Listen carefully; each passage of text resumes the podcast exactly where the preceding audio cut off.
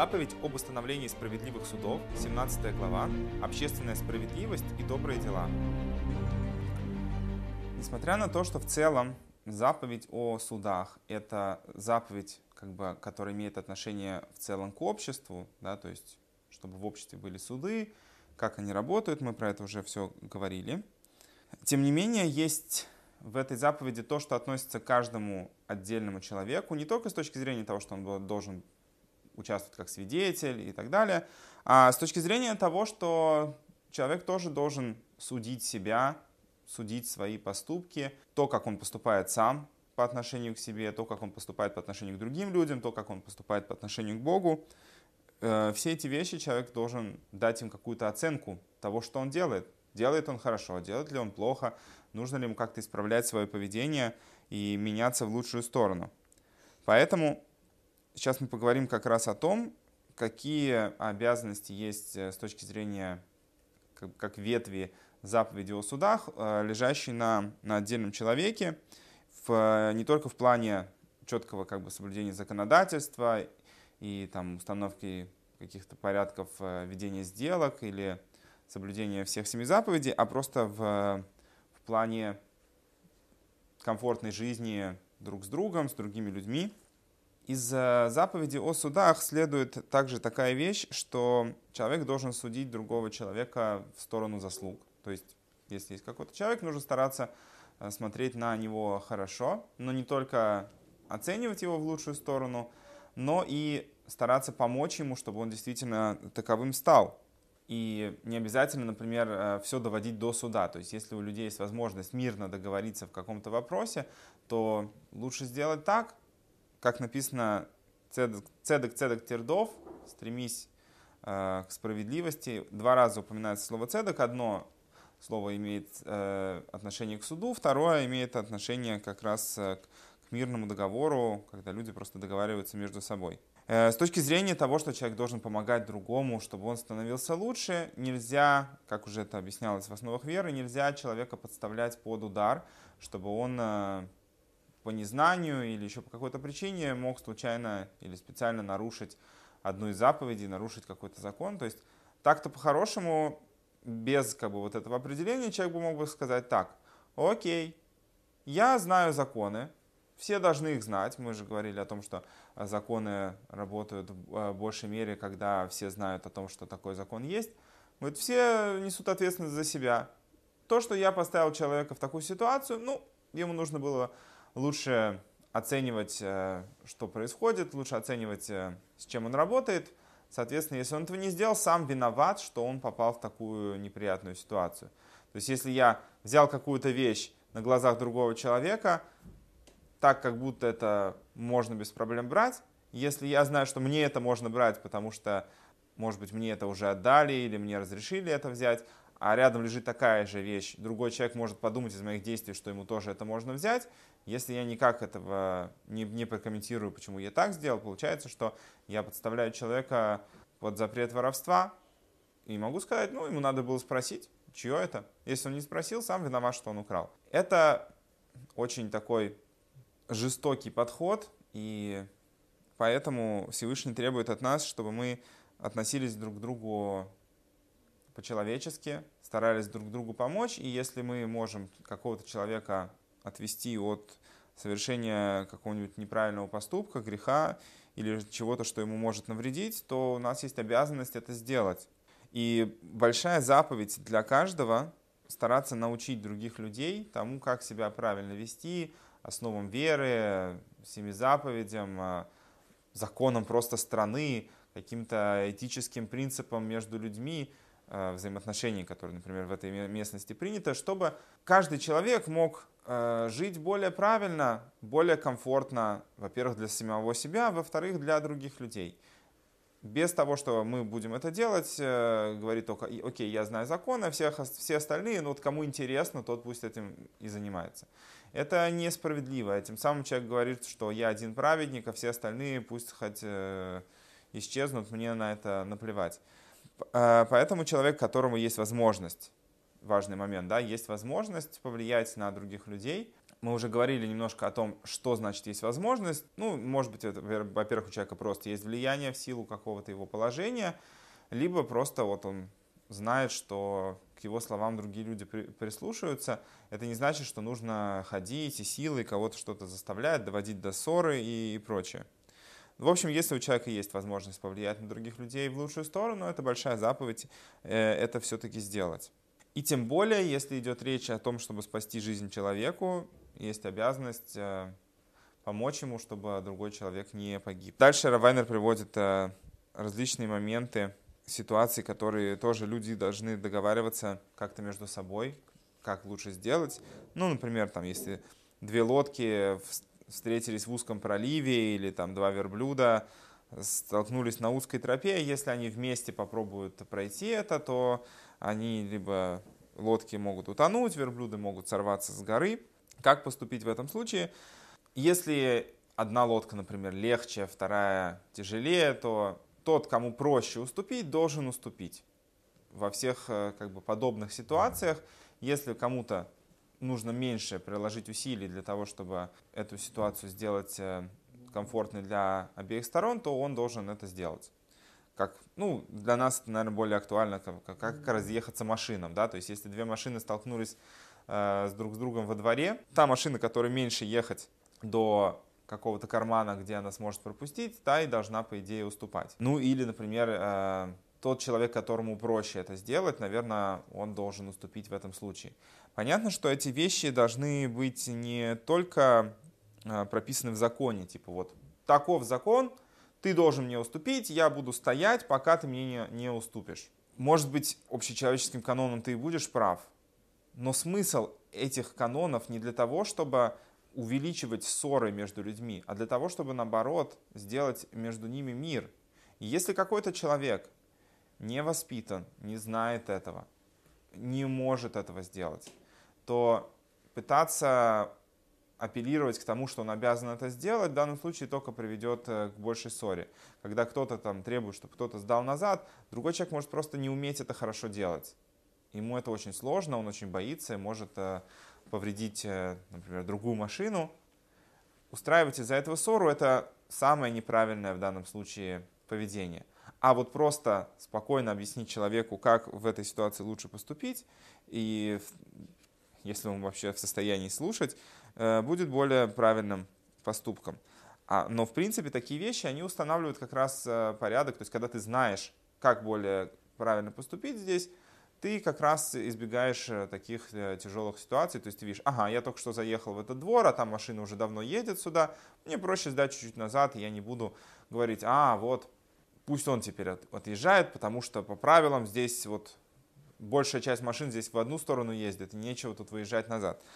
Ну, как бы ты можешь много таких вещей э, придумать в своей жизни, где вроде ты как э, прав, но с другой стороны более по-человечески было бы поступить э, по-другому. Также мы уже говорили в основах веры о том, что есть обязанности человека просто с точки зрения разума, с точки зрения того, что он человек, такие как, например, уважение к родителям, делать добрые дела. В Нейнох тоже обязаны себя так вести, несмотря на то, что это не какая-то заповедь, но просто это то, что делает нас людьми.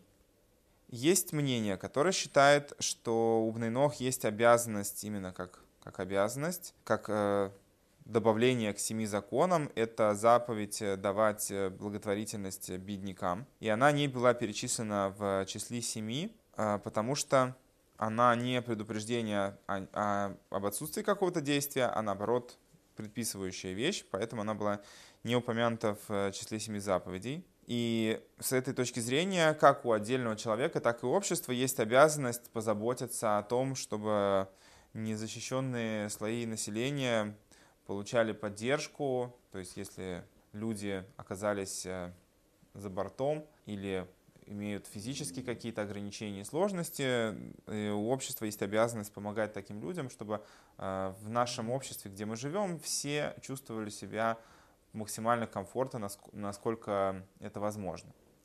Даже по мнению тех, кто считает, что нету у Бнейнох отдельной заповеди давать сдаку, делать благотворительность, тем не менее, они считают, что все равно есть обязанность э, заниматься подобной деятельностью с точки зрения как бы, того, что это делает нас, нас людьми. И с этой позиции каждый человек просто обязан помогать другим, э, просто как человек и как общее э, направление жизни человека, что нужно стараться жить честно и прямо. И нету права с этой точки зрения, по какому бы мнению мы не шли, нету права и справедливой причины у общества как-то отказаться от помощи беднякам и разным несчастным людям, чтобы не помогать И то общество, которое так поступает, оно начинает напоминать как раз э, уже известные подобными качествами группы людей, как, например, жители с дома. И известно, что случилось э, в конце с этим городом как раз про них э, сказано, про жителей этого города, сказано, что они не оставляли ничего беднякам, не давали им возможности себя как-то содержать. Сказали мудрецы, что город с дом был уничтожен только из-за того, что они не поддерживали бедняков и, скажем так, полностью искоренили у себя институты помощи и поддержки бедных и несчастных. И за это был вынесен такой приговор полного уничтожения. То есть понятно, что у них было еще много других вещей, которые э, не делали их праведниками в глазах Творца, но вот эта вещь э, не просто стала последней капли, каплей, а стала тем, что э, привело к тому, что их наказание было полное уничтожение. Потому что Всевышний, он вообще милосерден, и он не посылает людям то наказание, которое несоразмерно с тем, что человек сделал. И большая часть наказания, оно для того, чтобы человек что-то исправил. Но в данном случае люди настолько исказили свои представления о честности и справедливости, что, видимо, никакого исправления у них уже не было. Хотя Всевышний пытался да, им как-то намекнуть на это, ведь э, была история с Лотом, с тем, что пришло два путника туда. Тем не менее, это показало качество этих э, людей, что у них не было, не было другой возможности исправиться. Также цдака, благотворительность и, доб, и желание добра другим э, людям, это, они приводятся как качество Авраама. И про него сказано, и про него сказал Бог, что я знаю его, что э, Всевышний любил Авраама за то, что он дал такой наказ и учил всех своих домочадцев и тех, кто к нему примкнул, чтобы они шли по путям Всевышнего и делали добро и справедливость вокруг себя. И из всех великих качеств, которые были у Авраама, Всевышний восхваляет его именно за его качество доброты и желание помогать другим людям. Вообще, если так просто говорить про эту заповедь, небольшое отступление – идея цдаки, она не в том, что вот я такой буду хороший, что я помогу другому человеку.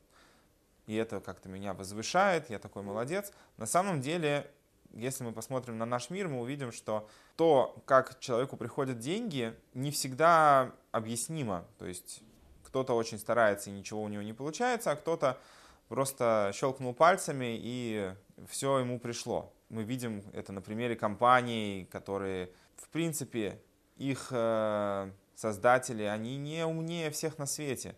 Но есть компании, которые поднимаются, есть компании, которые, может быть, находясь на пике, падают вниз. Можно пытаться это объяснить такими экономическими причинами, другими экономическими причинами, но на самом деле таких причин, их вокруг каждой компании тысячи, но некоторые из них приводят к падению компании одних, а другим компаниям не приводят к падению.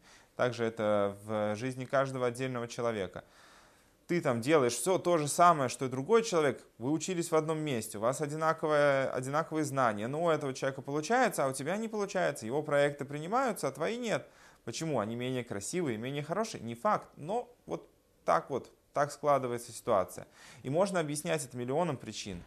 Но на самом деле и про твои вещи тоже можно было бы э, привести такие же причины, только почему-то они не сработали в твоем случае, а в его случае сработали. Все это объясняется тем, что на самом деле есть тот, кто управляет всем этим, и Всевышний посылает каждому человеку то, что он заслуживает, и поэтому, если человеку приходит больше денег, он должен поступить с этими средствами по справедливости и помочь тем, кому не, не Всевышний не дал. Потому что, может быть, то, что ему пришло столько, оно пришло как раз для того, чтобы помочь э, беднякам. Часто бывали истории, скажем так, у моих знакомых лично бывали такие истории, когда человек начинал помогать, и благодаря этому он начинал зарабатывать больше. То есть как раз как в ответ на то, что он показывает Всевышнему, что он правильно распоряжается тем, что Всевышнему дает, в ответ на это Всевышнему начинает добавлять, чтобы он был, имел больше возможности делать э, хорошие и добрые дела. Совершение добрых дел, оно более ценно, чем просто финансовая поддержка, потому что финансовая поддержка, она может помочь только беднякам и людям, которых чего-то не хватает, а добрые дела, они могут быть направлены и на богатых, и на бедных, а любому человеку можно сделать доброе дело. И также добрые дела можно оказывать не только финансово или как-то материально, но и физически своим собственным телом, когда человек э, может кого-то чему-то научить, там, не знаю, посидеть с ребенком для кого-то. И есть масса вариантов, как человек, даже там, не обладая деньгами, может при этом совершать добрые дела по отношению к другим людям, чтобы также как бы, пожертвование, оно может относиться к живым людям, а добрые дела, они могут относиться и к живым, и к мертвым. Да? Когда человек организует чьи-то похороны, когда оказывает уважение умершему, когда человек веселит жениха и невесту на свадьбе, в общем, участвует э, в, в радостях и в бедах других людей, это все помогает людям лучше справляться с тяжестями и наоборот добавляет э, веселья и радости в том, что, может быть, и так по себе, том, что и само по себе является веселым. Также можно отнести к добрым делам, ну, это так и относится, э, это навещать больных, утешать э, скорбящих, помогать в организации похорон, провожать мертвого, помогать в организации свадьбы и выполнять заповедь о гостеприимстве. То есть, когда человек принимает у себя гостей, это тоже относится к добрым делам. Каким образом а, помощь в организации свадьбы – это доброе дело? Как бы, это же люди решили пожениться, почему мы должны им помогать? А, потому что создание ячейки общества, помочь человеку найти себе пару и создать семью – это очень большое благо для этих людей и для всего общества целиком потому что только благодаря тому, что есть семьи, есть дети, наше общество продолжает существовать, потому что в мире есть э, то, что существует в единственном числе, и это вечное существование в каком-то смысле. Ну, например, это относится к неживой природе, да, то есть камень, он всю жизнь, все свое существование, он один, он как с начала творения был, так он и останется. Материальность, она продолжает существовать. Но живая природа, она сохраняется в видах, то есть э, то, что есть цикл рождения и смерти, и человечество тоже, никто из нас не живет вечно до прихода Машеха, до конца времен. И поэтому, когда мы помогаем людям создать э, семью, мы помогаем человеку э, реализовать лучше его потенциал, то, ради чего он пришел в этот мир, дать начало новой жизни, соответственно, чтобы наше общество продолжало жить и развиваться. Поэтому это важная вещь, помогать человеку, во-первых, найти себе пару, во-вторых, помочь организовать свадьбу, чтобы это была крепкая семья в дальнейшем.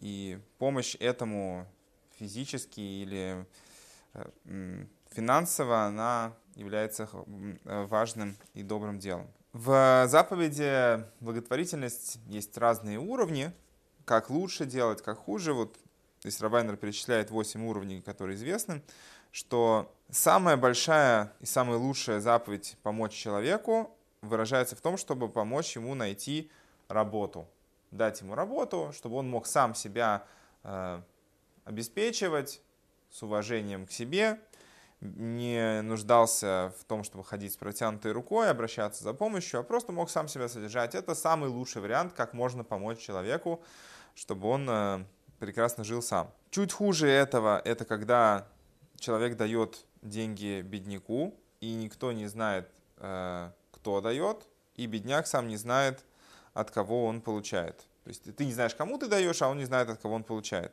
Потому что здесь как бы получается, что э, для человека нет унижения, что вот знают, что он бедняк, а у тебя нету как бы такой гордыни, что вот я знаю, кому я помог. Поэтому в некоторых местах, ну, как бы, поэтому человек не обязательно должен сам заниматься благотворительностью, сам искать бедняков. Можно обращаться в организации, которые занимаются помощью бедным. Но нужно, чтобы это были какие-то проверенные организации, не, не просто так. Хуже это когда человек знает, кому он дает, а он не знает, кто ему дает. Потом, если бедняк знает, от кого он получает, но, тот, но не знает тот, кто дает. Хуже это если человек дает сам, ну, всем, все, э, ты знаешь, кому ты даешь, то есть человек дает прямо непосредственно в руки бедняку что-то. Еще хуже это если человек дает э, только когда у него попросили это, то есть не ты сам изъявил желание помочь человеку, а вот ему нужно было унизиться и просить о том, чтобы ему помогли. И самый плохой вариант это когда человек дает и показывает, что ему неприятно это делать. В этом случае человек вообще теряет большую часть от своей заслуги. То есть если человек дает, он должен давать, э, что ему приятно помочь, а если он дает так, что у него выключили, то от его заслуги в благотворительности остается немного. Также человек не должен э, гордиться тем, какой он молодец, что он всем помогает. Но несмотря на то, что человеку не стоит как бы самому гордиться о том, что он такой хороший помощник, тем не менее можно распространять информацию о тех людях, которые э, этим занимаются. Ну, желательно, конечно, с их э, одобрения. Во-первых, для того, чтобы дать им уважение и показать, что они делают хорошее дело, и еще также с целью, чтобы другие люди научились э, от их хороших действий. Это как на эту тему есть такая интересная коротенькая история, что одного человека в, там, в синагоге как-то уважили за то, что он э, так хорошо, э, так много помогает на, на благотворительность. Ну и сидят там люди сзади, один говорит, вот, конечно, у него много денег, поэтому он такой молодец, всем помогает. Если бы у меня было много денег, я бы тоже всем так помогал, может быть, даже еще и больше. А рядом с ним сидит другой, говорит, слушай, говорит, знаешь, говорит, у него когда не было денег, он тоже помогал. Говорит, а ты что сейчас не помогаешь, что если бы у тебя было много, ты тоже бы ничего не, не давал бы никому. Поэтому а, человек должен, а, ну, когда люди видят, что кто-то делает хорошее дело, можно как бы дать этому некую известность, чтобы люди видели, что, во-первых, это происходит и в каких масштабах, чтобы тоже задумали, что, может быть, им тоже стоит заниматься чем-то подобным. Человек, который не является нуждающимся, дать ему деньги не попадает под определение благотворительности. И если он обращается в благотворительный фонд или за помощью, хотя не является нуждающимся, э, то это попадает под определение воровства, потому что он обманывает других людей тем, что его начинают считать бедным и, скажем так, пытается заполучить то, что ему не положено. И при этом он обворовывает других бедняков, которые по-настоящему нуждают, нуждаются в этой помощи. То, что я уже говорил про различные организации, не стоит обращаться к организациям только в том случае, если человек знает, что это честные люди, которые действительно занимаются э, благотворительностью честно, не забирают там, большую часть себе и честно распределяют деньги – Понятно, что можно брать им деньги на содержание как бы фонда и так далее, но тем не менее э, нужно, чтобы это были достойные люди, и их благотворительный фонд э, не является фондом поддержки их самих. Действительно помогает э, нуждающимся в этих вопросах. Одной из самых больших заповедей Цдаки является выкуп пленных. Я не очень понимаю, где бы это могло в наше время работать, но в принципе иногда бывают ситуации, когда кто-то находится в плену. Изначально это рассматривалось с позиции того, что раньше был такой подход, когда человек, например, был должен денег, его сажали в долговую яму, то есть его брали просто в заложники, в плен, могли кого-то из членов семьи взять в заложники, чтобы добиться определенных вещей. Вот э, в таком случае для общества, для, для отдельных людей большая заповедь собрать деньги, чтобы выкупить этого человека, чтобы он не находился в такой ситуации. Также в заповеди Цдаки и благотворительности есть э, некий набор приоритетов. Кроме того, как это делать и что делать, есть еще и э, некая последовательность э, того, кто раньше, кто позже. Родственники и близкие люди, они более приоритетны в плане помощи, чем далекие. То есть у человека есть кто-то из его родственников нуждающимся, по идее он должен помочь им, а не каким-то другим беднякам на улице. И чем ближе это к нему родственник, тем больше у него есть, э, скажем так, обязанность ему помочь.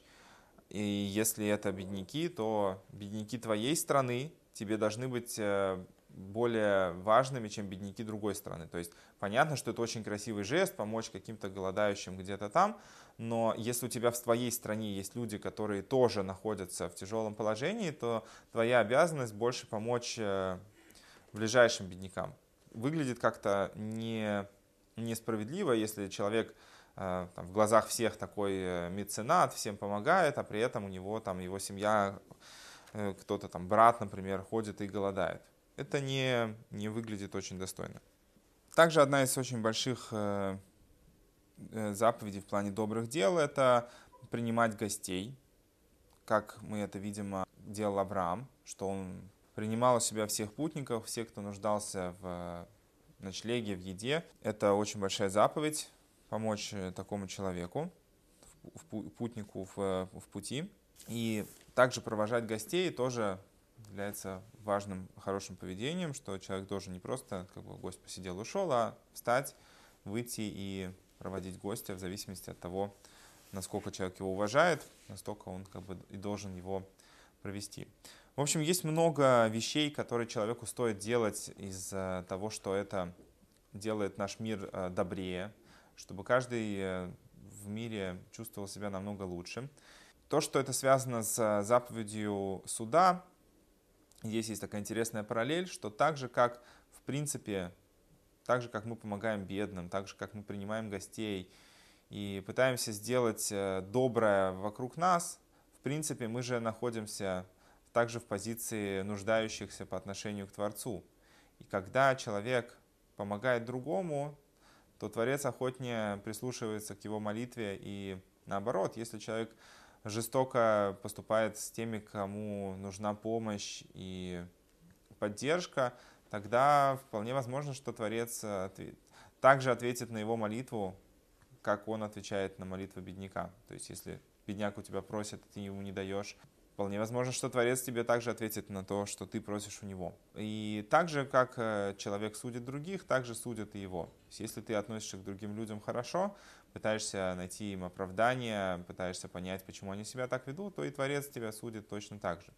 И вообще Всевышний ведет себя с э, людьми, с человеком, как говорится, качество напротив качества. Так, как ты поступаешь, так и с тобой поступают. Поэтому важно на, искать, где ты можешь делать что-то хорошее, и начать это делать, чтобы, во-первых, людям вокруг тебя стало лучше, а во-вторых, э, Творец относился к тебе так же, как ты относишься к другим.